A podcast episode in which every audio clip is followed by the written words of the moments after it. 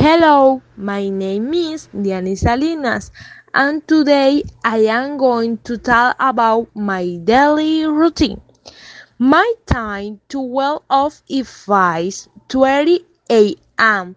I go to the bathroom, brush my teeth, take a shower, shave, and have breakfast.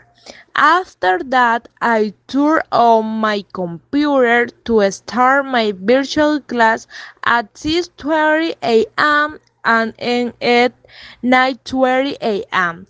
Then I help with the housework, read for half an hour while I wait for my lunch.